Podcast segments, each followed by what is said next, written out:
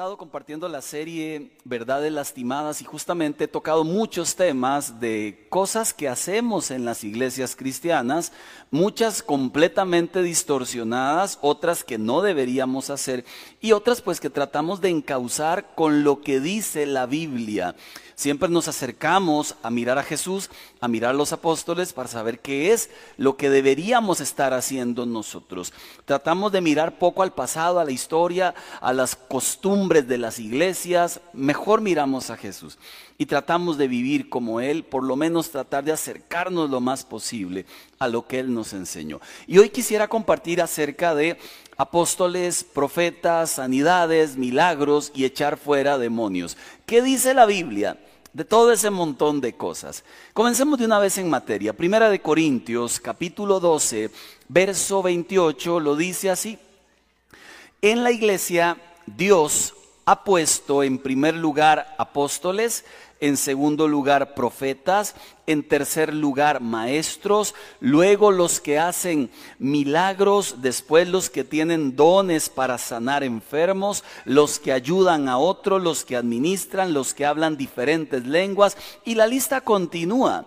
Aquí quisiera hacer una observación y es la primera que hago.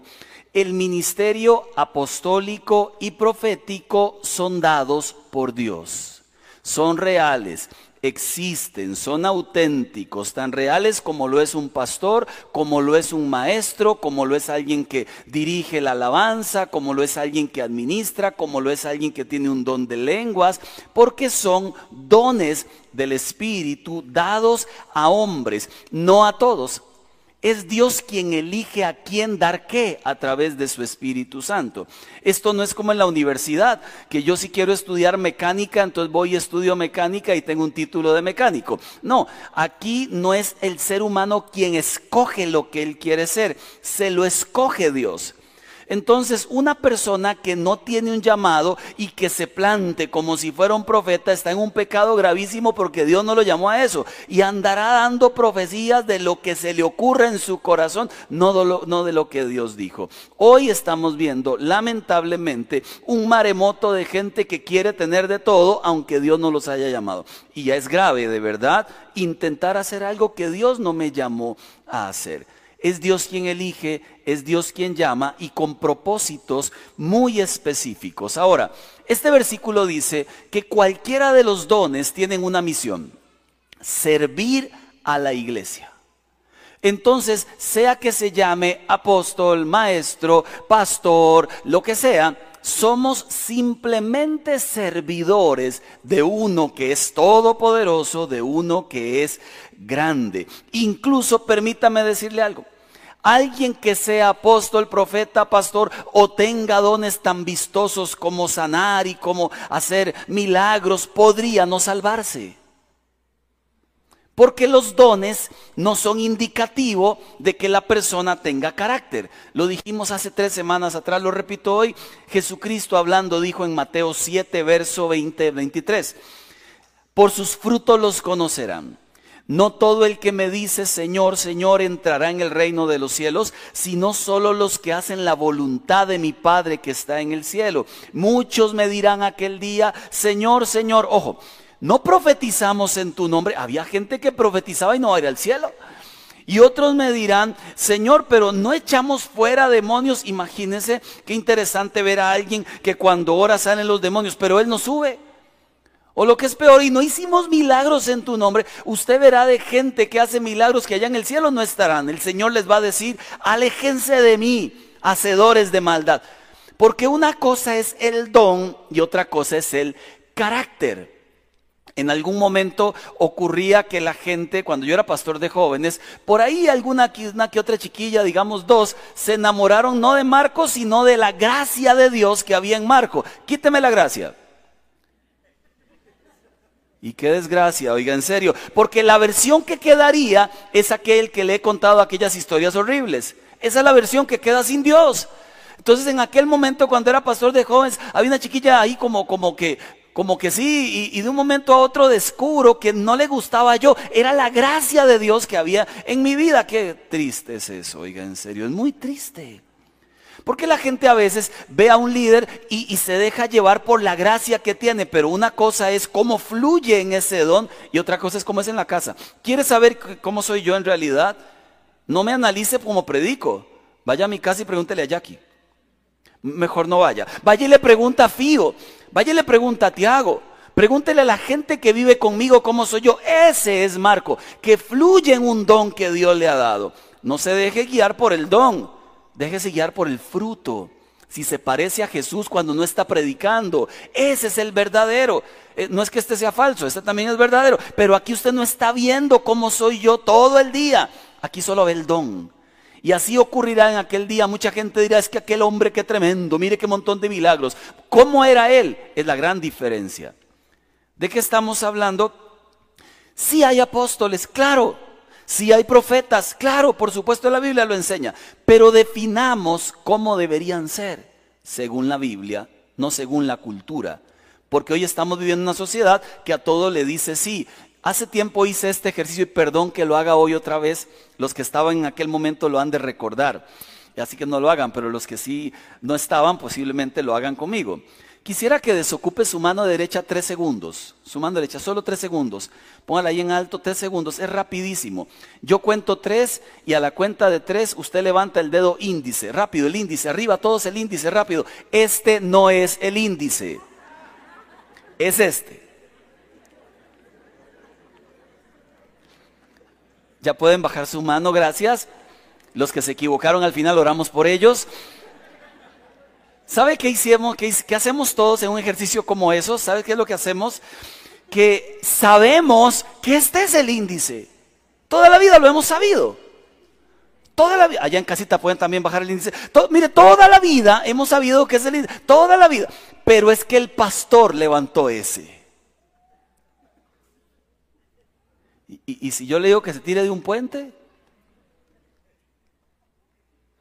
ese es el problema en nuestra cultura que debemos analizar lo que nos dicen, analizar quién lo dice, analizar cómo vive, no porque salga en la tele, no porque escriba libros, no porque tenga un título ministerial, puede que él no suba al cielo y nos está metiendo gato por liebre. Entonces, miremos el original. ¿Qué dice la Biblia de los apóstoles? ¿Qué dice la Biblia de los profetas? Y si no se le parece a lo que dice la Biblia, no son. Y si se parecen, sí son. ¿Vio qué fácil? Ok, vayamos. Número uno, apóstoles. Marcos capítulo 3, versos 3 en adelante, Jesús subió a un monte, a la montaña, llamó a quien él quiso, los cuales se reunieron con él, designó a doce a quienes nombró apóstoles para que lo acompañaran, para enviarlos a predicar y para, eh, y para ejercer autoridad para expulsar demonios. En primer lugar, la palabra apóstol proviene del griego apostoleo, que significa enviado. Un apóstol es un hombre enviado por Dios a una misión. Eso es. Ese es el título. Es alguien comisionado, enviado, elegido por Dios para una misión de Dios. En este caso, cuidar la iglesia, predicar el evangelio, etc. Lo cierto es que existen doce apóstoles únicos y que se caracterizan por varias cosas que en el primer siglo eran indispensables que las tuviesen. Cuando Judas sale de escena, Pedro dice es necesario que elijamos a alguien en lugar de Judas. Y la lista de requisitos que hace para elegirlo es muy simple y se encuentra en Hechos capítulo 1, verso 21. Dice la Biblia, por tanto es preciso que se una a nosotros uno, un testigo de la resurrección. Para ser apóstol de estos doce tenían que ser testigos de la resurrección. Número dos, uno que nos acompañó todo el tiempo mientras Jesús vivió con nosotros. Tenía que ser parte del grupo que acompañaba a Jesús en aquel momento.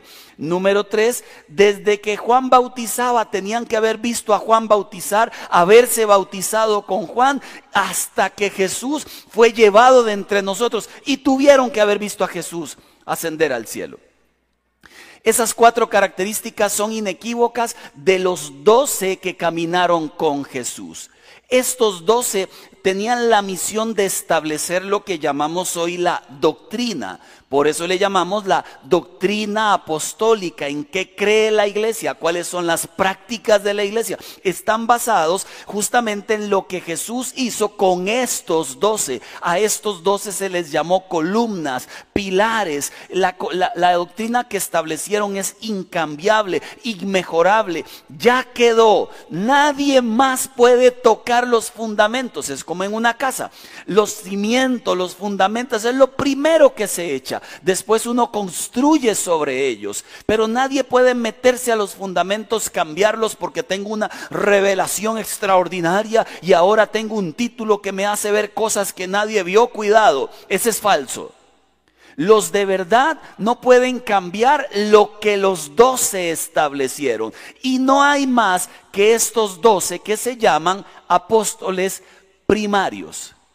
Pero Permítame decirle que luego en la Biblia aparecen otros apóstoles que no son estos doce. Dice la Biblia, y si usted tiene ganas de tener un hijo o quiere cambiarse el nombre, aquí le dejo dos nombres a consideración. Romanos 16, verso 7 dice la Biblia, saluden a Andrónico y a Junías, ahí están mis parientes y compañeros de cárcel, destacados entre los apóstoles y convertidos a Cristo antes que yo sí habían otros apóstoles. Por supuesto porque Dios dejó apóstoles para cuidar las iglesias, para levantar iglesias, para ir a pueblos donde no habían iglesias y sembrar iglesias, más parecido a lo que hacen los misioneros en nuestros tiempos. ¿Qué pasa con estos apóstoles que hay después de los doce? que ellos, la motivación nunca, nunca tiene que ser un beneficio de vuelta, sino servir. Pablo lo aclara con las características de un apóstol verdadero. Primera de Corintios 4, verso 1, Pablo dice que todos nos consideren, léalo conmigo, la palabra servidor es alguien que viene a servir a otras personas. Un apóstol, un profeta, un pastor, un maestro, somos todos servidores del Señor. Qué honor que vengamos a servir. No venimos a servirnos de la gente, venimos a servir a las personas. No andamos con guardaespaldas porque tenemos al Espíritu Santo. No ocupamos guardaespaldas.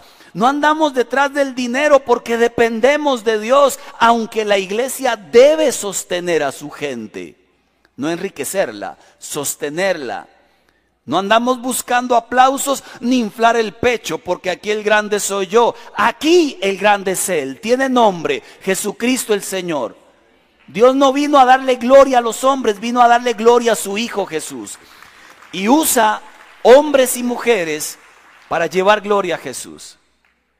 Primera característica, somos servidores, todos. Me pasó en Guanacaste, alguna vez le conté voy a predicar a una iglesia allá en Guanacaste y, me invitaron, yo tenía 29 años, o sea, me veía súper joven. Yo sé que ya no, pero en aquel tiempo uno se ve joven, con 29 uno se ve joven. Era una reunión de pastores, quien me invita no me conoce. Yo llegué de primero, con las enseñanzas escritas en papel y libros. Y él me dice, ¿usted es el que trae las enseñanzas y los libros? Y yo le dije, sí, me dice, acomódelas. Y yo dije, bueno, mucho gusto. Entonces las acomodé. Si puede limpiarse el piso que está sucio, entonces agarré un trapo y comencé a limpiar el piso. Porque somos servidores, ¿no es cierto? Él ni siquiera me ha preguntado quién, quién soy, ni cómo me llamo, ni, ni por qué estoy ahí. Se me cae una enseñanza mía, mía, decía Marco Vega. Se cayó el piso. Y me regañó el viejo ese. Me dijo, júntela, no la ensucie, ya casi vienen los pastores. Trapeado salí. Entonces la junto, la sacudo, qué pena, doctor, le dije, entonces ya la pongo allí. Y ya, a partir de ese momento me senté, hacía un calor la iglesia no tenía este, cielo raso, láminas de zinc, Guanacaste. Hay una canción que me la recuerdo siempre cada vez que, que enseño esta historia. La canción dice, tú serás para mí. ¿La has escuchado? 40 grados. Magneto. ¿Sabe qué es lo que pasa? Que venimos a servir. Comienzan a entrar los pastores, veo al pastor que me invita muy preocupado y pregunta, ¿alguien conoce al pastor Marco Vega? Es que él tiene que enseñar, ya casi no ha venido. Alguien le dice, es ese que está allá atrás haciéndose viento con una hoja. Y a él le dio vergüenza dio media vuelta, se angustió y cruzó el salón de lado a lado haciendo reverencias. Hasta reverendo me dijo, pasó, pastor me hacía, pastor, qué vergüenza, pastor. Y me dijo una frase que no voy a olvidar que repetiré toda mi vida. Si yo hubiera sabido que usted era el pastor, le dije, no termine esa frase, porque sería hipocresía. ¿Me trata diferente? O sea, a mí sí me hubiera tratado especial. Pero a los que sirven con usted diariamente los trata como yo. Yo a su iglesia no vendría. Porque esos que trabajan con usted pasan día y noche matándose por el reino de los cielos. Yo vengo aquí y me desaparezco. Y a mí me aplauden. Creo que hay una lección para usted y otra para mí. Aquí el grande es el Señor. Y tratamos a todos por igual, con la misma honra y con la misma dignidad que trataríamos a aquel que tiene un título ministerial. La iglesia debe cuidar a sus líderes. Si hay apóstoles, profetas, hay que cuidarlos. Pero esos que hay que cuidar deben cuidar al pueblo y no sacar provecho del pueblo. Son cosas diferentes. Primera de Corintios 4.2, segunda característica, se les exige que demuestren ser dignos de confianza que sea gente confiable. Primera de Corintios 4:3, deben tener una conciencia pura. Pablo dice, no importa si alguien me juzga, algún día Dios sacará la verdad de la mentira, de la oscuridad sacará las intenciones del corazón. Dice Primera de Corintios 4:6, frase épica, aprendan de nosotros aquello de no ir más allá de lo que está escrito. Un hombre de Dios, una mujer de Dios, nunca se saltarán la Biblia con revelaciones nuevas. No pueden ir más allá de lo que ya está establecido.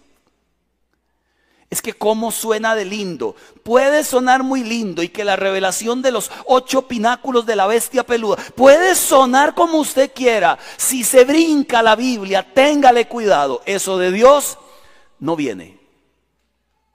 Por más lindo que suene o misterioso que parezca.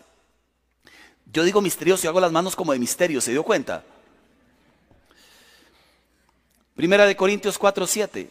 Los líderes de Dios deben ser humildes. Yo creo que ahí fallamos todos, cómo nos cuesta la humildad. Pero si algo se les caracteriza es que deben ser humildes, sí o sí, dice Pablo, y lo hace de manera exhortativa. ¿Quién te distingue de los demás? ¿Qué tienes que no hayas recibido? Y si lo recibiste, se lo digo en tico, ¿por qué juega vivo? Salud. ¿Por qué presumes como si no te lo hubieran dado? Es que todo lo que tenemos viene de Dios. ¿Cuántos tienen trabajo? Dios te lo dio. ¿Cuántos tienen casa? Dios se la dio. ¿Cuántos tienen esposa, esposo? Dios se lo dio. Hijos, Dios se lo dio. Entonces, ¿de qué se jacta usted? Estoy peleando, ¿verdad? Con la gente. Es que usted es el pastor. Sí, pero también me lo dieron eso. ¿Cómo me podría yo jactar? Hermano, disculpe, sé que Dios me dio trabajo, pero yo me levanto con fuerza y voy al trabajo. ¿Y quién te dio la fuerza? Sí, pero yo soy el que me esfuerzo. ¿Y quién te dio el aire? Un par de minutos que Dios nos quite el aire y se acabó la historia. Todo lo que tenemos es de Dios hasta los grandes títulos ministeriales. Y eso no podemos olvidarlo para que nadie pueda jactarse en su presencia. Y nadie es nadie. Apóstol, profeta, maestro, líder evangelista, todos calladitos más lindos, adorando al Rey de Reyes y Señor de Señores. Eso enseña la Biblia. ¿Dónde nace esta obsesión de grandeza? En que olvidamos la lección del burro. El burro va entrando a Jerusalén y la gente le aplaudía. Y el burro dijo, wow, qué importante soy. Era Jesús que venía arriba. Entonces estaba el caballo, miró al burro y le dijo, oh burro más burro, no se da cuenta que no a usted el que le aplauden, es al que va montado encima. Esa lección no podemos olvidarla. Lo que tenemos bueno viene de su mano, se llama gracia infinita. No hay algo que nosotros podamos producir. Lo que producimos viene del Señor, sea quien sea. Por eso tengo conflicto a veces cuando puedo percibir grandeza en algún líder ministerial o en mi propio corazón. Primera de Corintios 4:11. Dice Pablo, hasta el momento, Pablo, pasamos hambre, tenemos sed, nos falta ropa, se nos maltrata, no tenemos donde vivir. Con estas manos nos matamos trabajando y si nos maldicen bendecimos y si nos persiguen los soportamos y si nos calumnian los tratamos con gentileza. se nos considera la, escoria de la tierra, la basura del mundo y así hasta hoy. Con un perfil de funciones así yo le pregunto, ¿quién quiere ser apóstol? Pero si apóstol significa jets, dinero, riqueza, aplauso, majestad y gloria, y claramente hay otro mundo diferente. Estamos claros que en ese tiempo era un tiempo de persecución en la iglesia. Hoy no estamos viviendo un tiempo de persecución. Estamos claros que no tenemos por qué vivir de esa manera. Pero sí tenemos que tener la actitud de la humildad. Si hay apóstoles verdaderos, por supuesto, y hay falsos. Pablo le habla a la iglesia de Éfeso, allá en capítulo 2, verso 2 de Apocalipsis, cuando dice la Biblia, sé que no puedes soportar a los malvados y que has puesto a prueba a los que se dicen ser apóstoles, pero no lo son. Has descubierto que son falsos. Es indispensable que cuando analicemos a un hombre de Dios, lo analicemos por completo, lo que predica y cómo vive. Porque cómo vive, el fruto que da, va a evidenciar si esa persona es solo don o tiene de verdad el llamado del cielo. Hay gente que no es y hay gente que sí es. Vayamos a los profetas, porque me voy a enfocar al final en los otros tres temas.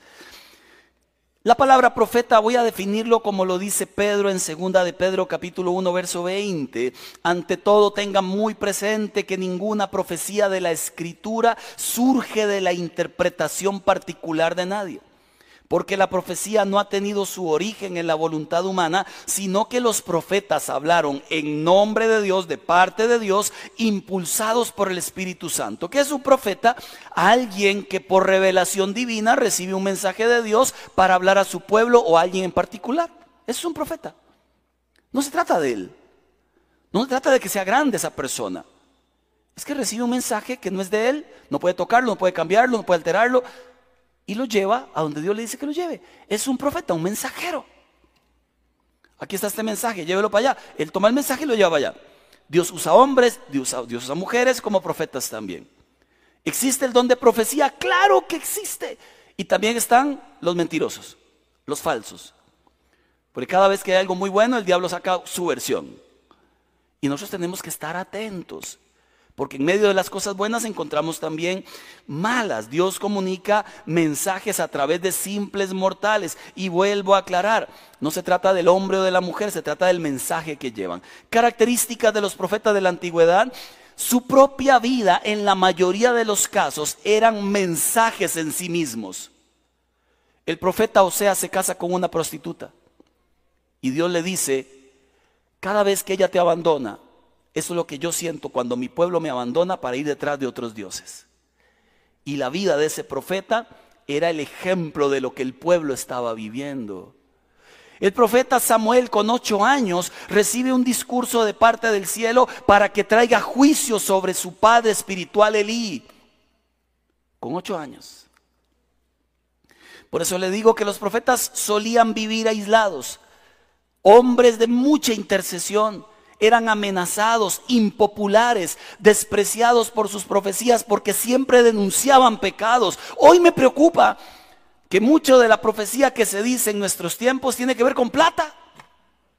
Venga y Dios le va a dar, venga y tendrás y tu propio negocio y serás rico. Mire, parece de verdad libros de esos que, que las 100 recetas para que seas rico. Ese no es el Evangelio. Que Dios podría hablarle a alguien alguna vez porque quiere bendecirlo, sí. Que todas las profecías se traten de plata. Nunca en la Biblia encontramos eso. Encontramos denuncia del pecado. Encontramos llamado al arrepentimiento. Encontramos Dios dando oportunidades en boca de profetas. Su misión, llevar al pueblo a buscar a Dios. La señal conocida, Deuteronomio 18, 22. Si lo que el profeta proclama en nombre del Señor no se cumple ni se realiza, será señal de que ese mensaje no proviene del Señor. Ese profeta habrá hablado con presunción, ni le temas. Yo he vivido experiencias desde hace años. Alguien de una iglesia una vez me decía un pastor, Marco, ¿y no será que usted necesita exponerse más al mover profético? Y yo le decía, ¿y no será que usted necesita exponerse menos? Porque me acababa de contar que alguien, compañero de él, profeta, dio una profecía y se cumplió al revés. En este país vimos todos con mucha tristeza cómo alguien lanzó profecías en tiempos de campaña y le dijo a, candidatos presidenciales, serás el presidente, y no quedaron. Y se desautorizaron por completo. Si en algún momento alguien les creía, ahora uno dice, mm, si lo que dijeron no se cumple, no viene del cielo. Y la gente se anima. Yo escuché profecías de gente casando gente que tenía esposo o esposa. Ayer les contaba que me pasó algo muy chistoso en una iglesia. Estaba cantando, porque vieran qué lindo canto. Y estaba yo ahí cantando, ministrando, y de momento eh, pasamos al frente, vamos a orar por la gente. Yo me bajé para orar y pasó un muchacho encapuchado. Así con una suetita y la capucha ahí. Una ropa grandototota, ahí estaba. Hace años. Entonces yo dije, este es, ¿verdad? Entonces le agarré los hombros y dije, voy a chaquetearlo bien, Señor, aleluya. Y comencé a orar por él, pero con ganas. Y el hombre se hacía así para todo lado, ¿verdad? Bendícelo, Señor. Prospera a este muchacho y llévalo a las alturas. Dije de todo lo que me sabía. No le quedó un hueso en el solo lugar, o sea, se le para todo lado del cuerpo, pero yo estaba orando con mucha pasión y no, no me di, no me di. Que uno a veces tiene mucho músculo, no me di. Y lo hice para todo lado. Y repetía constantemente, y a este hombre tú le darás visión, y a este hombre. Cuando ya le vuelvo para darle un abrazo, no era una muchacha, con unas colas así larguísimas. Y lloraba y lloraba. Yo no sé si lloraba por lo que yo oraba, ¿verdad? O, o por lo que estaba viviendo, pero reconozco que no le estaba dando ninguna profecía. Eso se llama error. Error por causa de la capucha. Es un error. Pero decirle a alguien, Dios me dice que te diga, eso se, responde en el cielo con un ay de aquellos que se animan a hablar en mi nombre cuando yo no he dicho nada. Ese ay lo enfrentas con él. Tenía tres años de haber fundado Vida Abundante del Sur. Yo tengo muchos años de ser pastor, pero tres años cuando empezamos y me dio una crisis de llamado. ¿Saben qué es una crisis de llamado? Es cuando mi llamado entra en crisis. Señor, creo que yo no soy el que mandaste. ¿O piensa que solo a usted le ha pasado? Creo, Señor, que podrías llamar a otro que sí es mejor que yo. Creo, Señor, que no sé ni para qué estoy aquí. Y además a veces la gente, uno se invierte en ellos y, se enojan y, trata uno de hacer las cosas bien y aún así se van. Es aburrido, Señor. Y me, enojé, me entristecí. Y además a mí me cuesta la vida, Señor. encontré todos los numeritos para salir huyendo.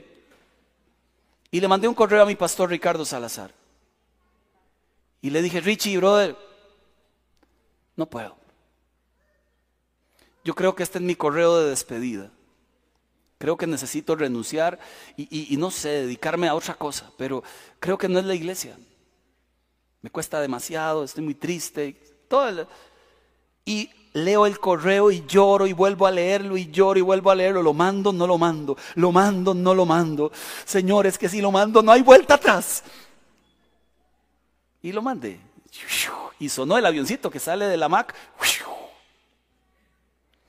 Me recosté a la computadora, dijo, yo voy a esperar las horas necesarias a que él lo responda o me llame. Y en ese momento, 10, 15 minutos después, me entra al Facebook, a la bandeja de, del Messenger, un mensaje de alguien de la iglesia. Y me escribe, hola pastor, no puedo dejar de orar por usted. Llevo una hora llorando y orando por usted. No puedo. Y he escrito algunas cosas, ¿me permite enviárselas? Yo donde leo la primera parte le digo, ok. Y me empieza con, yo no soy profeta, solo no puedo dejar de orar por usted y no sé por qué. Pero esto fue lo que escribí. Y empieza el texto diciendo lo siguiente, no es tiempo de renunciar, es tiempo de pelear en mi fuerza. Y escribió otro montón de cosas. Entonces lloré leyendo aquello, llamé a Ricardo Salazar, dije, brother, si le entra un correillo por ahí, no le haga caso. No fui yo, me hackearon.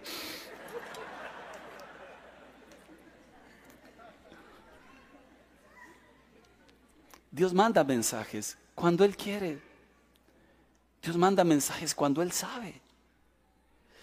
Y, ahí no hubo plata de por medio, ni una promesa de que mis hijos serían, ni un altar. Hubo un corazón que se desgastó y un Dios que dice, yo nunca llego tarde, llego en el momento justo. No es el momento de huir. Diez años más, mucho gusto, Pastor Marco Vega. Por la gracia de Dios. Por pura misericordia. Porque no ha habido otra. Primera de Juan 4.1, queridos hermanos, dice el apóstol Juan. No crean a cualquiera que pretenda estar inspirado por el Espíritu, sino sométanlo a prueba para ver si es de Dios, porque han salido por el mundo muchos falsos profetas. Jesús lo dijo en Mateo 7:15. Cuídense de los falsos profetas. Vienen a ustedes disfrazados como ovejas, pero por dentro lobos feroces son. En la antigüedad dice Hebreos que Dios nos habló a través de profetas, ahora nos habla a través de Jesucristo. Cualquier profeta que se brinque la palabra de Dios, ni le haga caso. Si hay apóstoles, si hay profetas. No buscan su propia gloria. No buscan el dinero. No buscan el aplauso.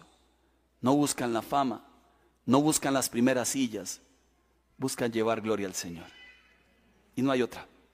No hay otra.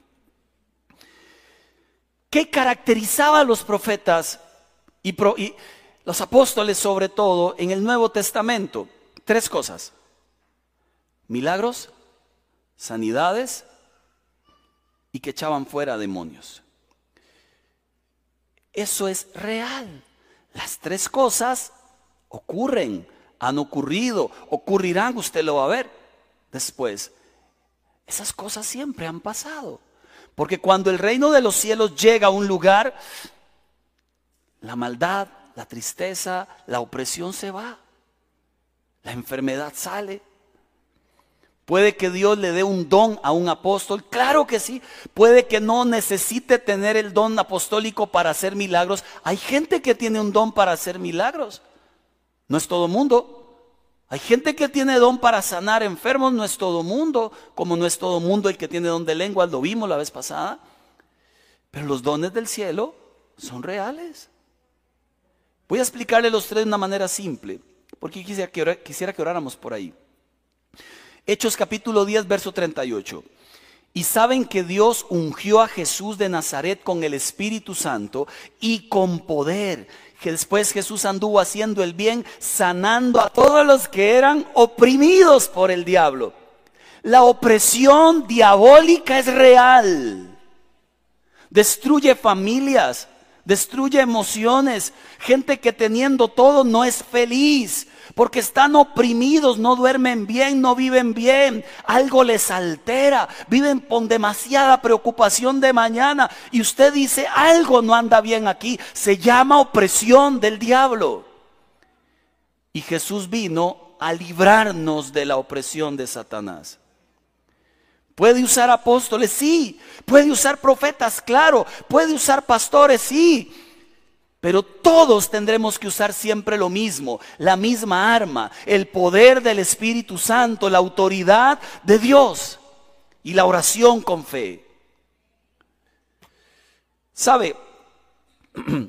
Jesús luego mandó a sus discípulos de dos en dos y les dijo, y echen fuera demonios, quiten la opresión a mi gente. He escuchado tanta gente que uno dice demonios, uy, no me hable de eso, yo no sé qué haría. Lo que hizo Jesús, orar. Y se lo explico más simple para que lo comprendamos mejor. Andábamos en bici ahí en el barrio con Tiago. Voy en mi bici, es muy grandota la bici mía. Tiago viene en su bici pequeña, estamos muy contentos. Un perro, un perro sale a ladrarnos. A mí me molesta que un perro trate de mordernos, porque es peligroso, nos podemos caer. No me molesta tanto el perro porque tiene la culpa, no va a entender mucho. Me molesta el dueño. No puede calmarlo. Esos irresponsables que abren su casa y sacan al perro y no saben lo que el perro anda haciendo. Y nosotros tenemos hijos que tenemos que cuidar. Así que si usted tiene perro, ¿sabe? Voy en la bici, comienza el perro, pero endemoniado. Y le salía espuma por la boca, así endemoniado el tipo. Yo lo veo y le digo a Tiago, ignórelo, mi amor. Pero va a morderle los pies a Tiago. Tiago se asusta, lógico. ¿Quién entra en escena? O ese perro piensa que ese chiquito está solo. Entonces detengo la bici, la atravieso me le paro frente al perrito y le digo, ¿qué fue? Hágalo conmigo, venga. Entonces ya Tiago saca fuerza. Se me acerca y le dice, sí, chu, ah.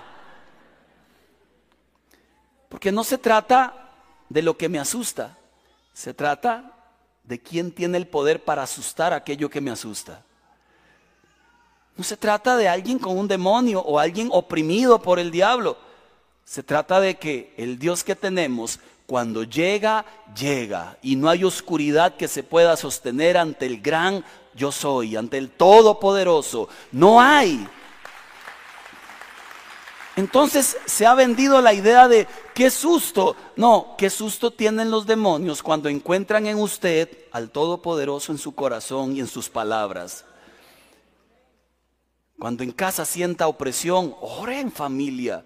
Ore por sus hijos, ore por su esposa, por su esposo. Cuando perciba esa opresión, tome la autoridad de Dios y ore en el nombre del Señor. Cuando venga a la iglesia y oremos por gente oprimida, no se quede allí siendo oprimido, pase para que oremos. Y experimentemos la libertad que Dios promete a aquellos que somos sus discípulos y seguidores. Dos, sanidad. Santiago 5:14, alguno está enfermo, llame a los ancianos de la iglesia, vengan, oren por él, únjanlo con aceite. Si utilizaba mucho el aceite para ungir personas, se puede hacer hoy, no es el aceite el que sana, es el poder del Espíritu y la oración de fe. Y dice la Biblia, oren, y luego continúa el versículo diciendo, una oración ofrecida con fe sanará al enfermo, y el Señor hará que se recupere. Y si ha cometido pecados, serán perdonados. Hay gente con don de sanidad, sí. Hay apóstoles que tienen don de sanidad, claro. Pero nosotros somos llamados a orar por los enfermos. Porque al final los milagros son de Él. A veces se sana todo mundo, puede que mucha gente sea sana, algunos no, porque a veces el momento del Señor ya ha terminado con uno aquí en la tierra y nos llama a su presencia. Pienso en Julio Melgar, cantante cristiano guatemalteco, hombre joven, mi edad un poquito más, siervo de Dios. Toda la iglesia oró por él y el Señor dijo, es el tiempo. Y está bien también. Para los que le hemos dicho a Dios, tuya es mi vida, dispón de ella como quieras, los días en esta tierra serán una bendición y el día en que partamos será una bendición también. Porque Dios es bueno cuando sana y es bueno también a pesar de que en algún momento no hemos sido sanados todavía. Dios siempre sigue siendo bueno. Luis Palau, todo el mundo lo conoció. Igualmente tuvo su momento, como lo tendremos usted y yo. Porque lo más importante al final no es una sanidad física. Mucha gente se enoja cuando no recibe lo que pide ya. Lo más importante es que usted ha sido salvo eternamente y para siempre. Pero oramos por sanidad y nos abrazamos a su soberanía y le decimos a Dios, queremos sanidad, Señor, y oramos por sanidad. Sea tu voluntad hecha sobre nuestras vidas. No obligamos a Dios, no podemos. Es Él el que manda. Y tres, milagros. Yo disfruto los milagros. Alguien decía, es que en estos tiempos ya Dios no sana ni hay milagros. Ni que fuera un Dios diferente. Es el mismo de ayer, de hoy y por siempre. Un milagro es algo, algún hecho que, que nadie puede hacer en esta tierra, solo Dios. Tiene características muy particulares. Alguien es beneficiado, Dios se lleva la gloria y es algo imposible para nosotros. Se lo planteo de una forma sencilla. Se me fueron los músicos. Ahí están, ahí están. ¿Por qué se vistió así? Ok. Digo, los colores. Esto tengo que contarlo. Lo he contado varias veces, pero alimenta nuestra fe siempre. Siempre. Llegamos acá hace 13 años, poquito antes, dos años antes, me paré al frente de la propiedad. Miré, era todo enmontado, ni se veían los límites de la propiedad. Y yo dije, Señor, esta es. Hablamos con el dueño y le preguntamos al dueño del terreno, ¿cuánto mide esto? Y dijo, 14.200 metros. lo ocupan todo. Y yo, ya, ojalá, pero no, no, la mitad le dije, tal vez con siete mil. Entonces nos pregunta, ¿y tienen la plata? Y yo dije, fe, mucha. Plata, nada.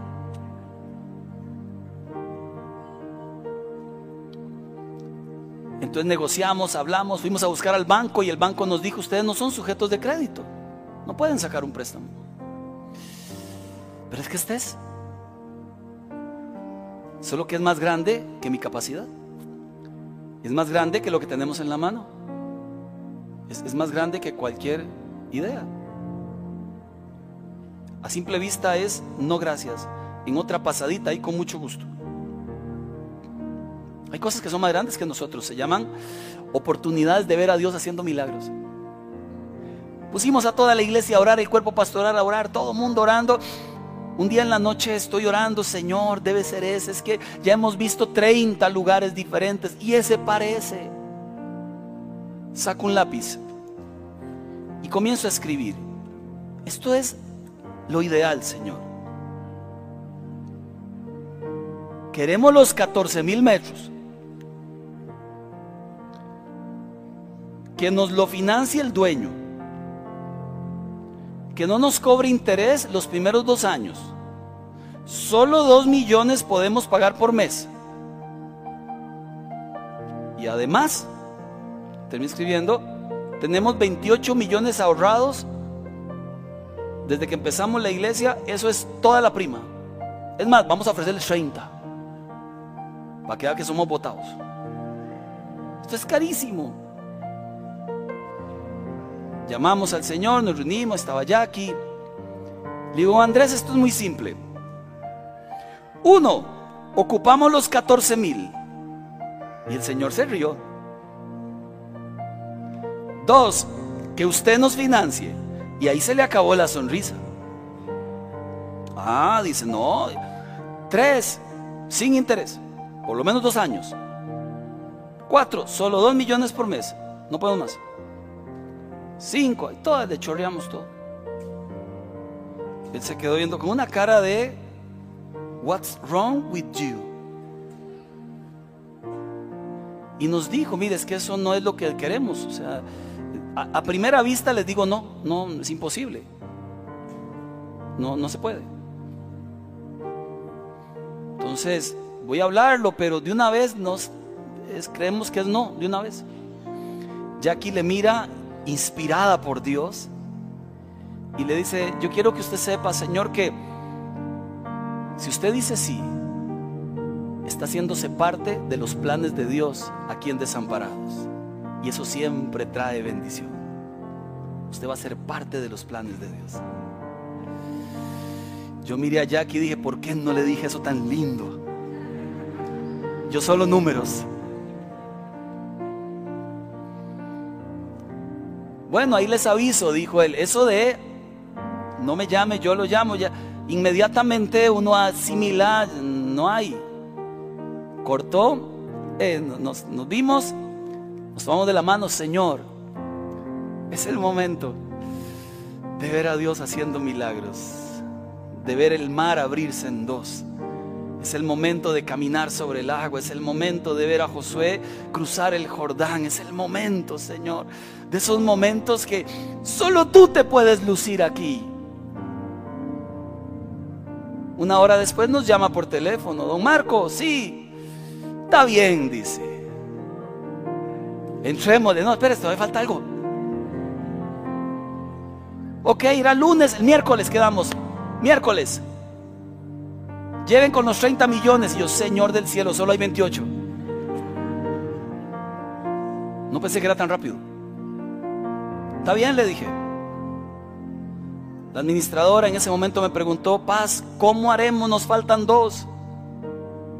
Me acuerdo haberle dicho, como aquel hombre, Dios proveerá, Dios proveerá. Debo reconocer que se lo dije con fe, pero al mismo tiempo con, con fe mediodía del lunes y llamó una señora que no era de esta iglesia. Como para sumarle el milagro es un milagro. Y la señora dijo, nunca había ido a su iglesia, fui este domingo y me di cuenta que están comprando un terreno. He vendido una propiedad y tengo guardados dos millones que quiero dar a Dios hace tiempo. Me permiten darlos en su iglesia, tal vez les ayude a comprar.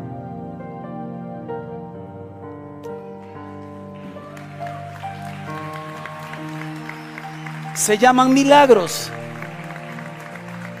Lo hice yo. Lo hizo Jackie. No tenemos esa capacidad. Lo hizo aquel capaz de hacer de lo imposible posible. Se llaman milagros de Dios. Y ocurren hoy. Pero hay que ver gente humillada ante Dios clamando al cielo como oró Elías, con fervor. Y tres años y medio no cayó ni una gota de agua sobre la tierra. Hay que ver una fe activa, real, que clama al Dios del cielo por sanidad, que clama por libertad de opresión. ¿Puede venir un apóstol y orar? Claro. Y un profeta. Claro. Pero los milagros ocurren cuando el pueblo se humilla y clama al Dios del cielo. Porque los milagros vienen de ahí, de la fuente de toda justicia y todo amor, de su trono perfecto. Hoy vamos a orar por los que están enfermos, por los que ocupan un milagro de esos que nadie más puede hacer en esta tierra si no es Dios. Y por aquel que ha vivido en opresión hace rato y no entiende por qué está como está. Entonces, voy a pedirle a los pastores y los líderes de grupos en esta iglesia, van a pasar y vamos a orar nosotros por la gente que va a pasar aquí al frente. Y usted sabe con quién hablé, ni le voy a convencer. Póngase de pie, que quien le convenza sea el Espíritu. Mientras cantamos esta canción, le digo a usted, pase al frente, por favor, si Dios de alguna manera habló con su vida.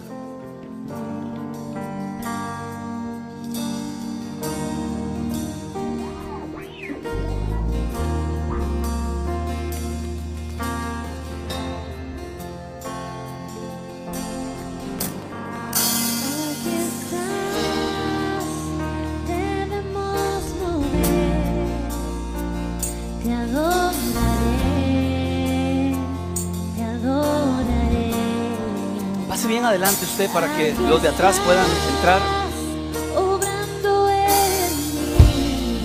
Te adoraré. Busque un lugar. Traiga su corazón.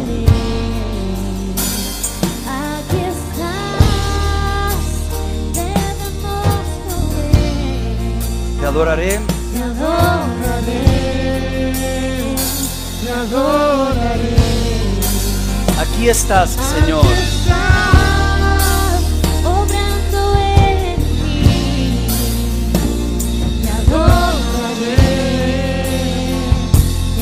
Podría levantar sus brazos al cielo y decirle milagroso. Milagroso, Abres camino, cumples promesas, luz en tinieblas, mi Dios, así eres tú. Milagroso. Abres camino, cumples promesas, luz en tinieblas, mi Dios, Así eres tú.